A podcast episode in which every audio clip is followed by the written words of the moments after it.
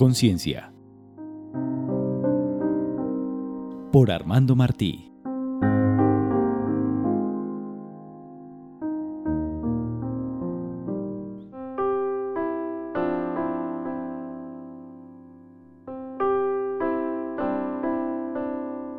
Aprendiendo a dejar ir. Hable el lenguaje del dejar ir algunas veces podemos dejar ir un instante en nuestra vida. Reorganizamos lo que nos atosigaba u obsesionaba de una situación particular y la dejamos ir. La dejamos caer. O bien nos topamos con una persona que tiene un problema y de forma instintiva adoptamos la postura de brazos caídos dándonos cuenta de que no es nuestra responsabilidad cuidarnos de los demás. Decimos lo que necesitamos decir y de forma casi automática dejamos ir el asunto y nos centramos en nuestra propia protección. Otras veces no resulta tan fácil. Nos vemos enzarzados en una situación de la que parece muy difícil poder salir.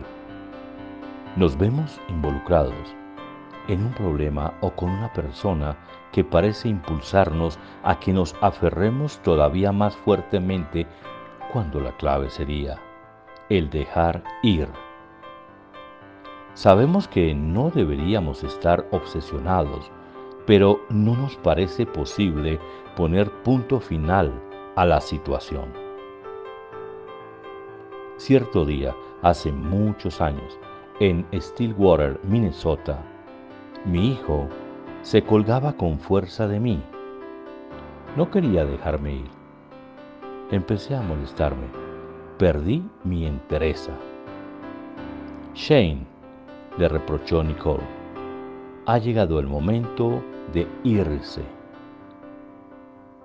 A veces el dejar ir sucede de forma progresiva a veces nos pide volvernos más conscientes. A veces nos exige el profundizar en los sentimientos que se esconden en nuestra conducta. Aprender a dejar ir puede conllevar el que se gane mayor confianza y autoestima. Otras veces significa simplemente practicar el agradecimiento por la forma en que están las cosas. Sea amable con usted y con los demás a medida que aprende a practicar el lenguaje del dejar ir. A veces, y sin que importe lo mucho que podamos hacer, el dejar ir lleva tiempo.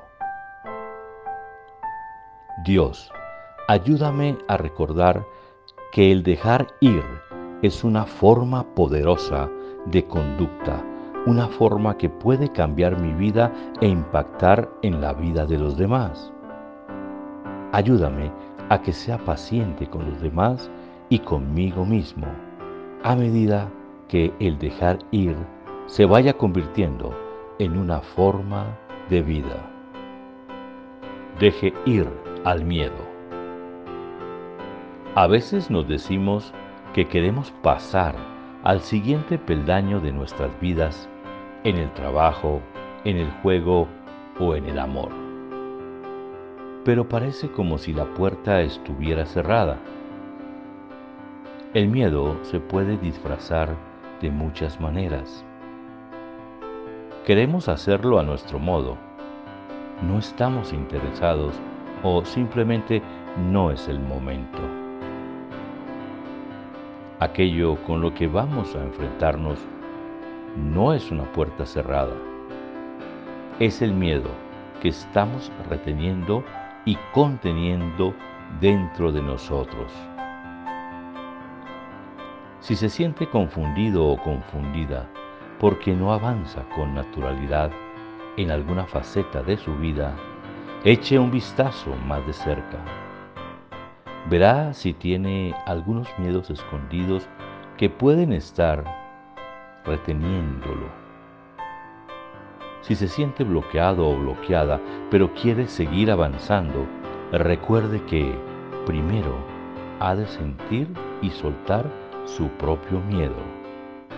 Después, compruebe si eso no era la llave que necesitaba para abrir esa puerta.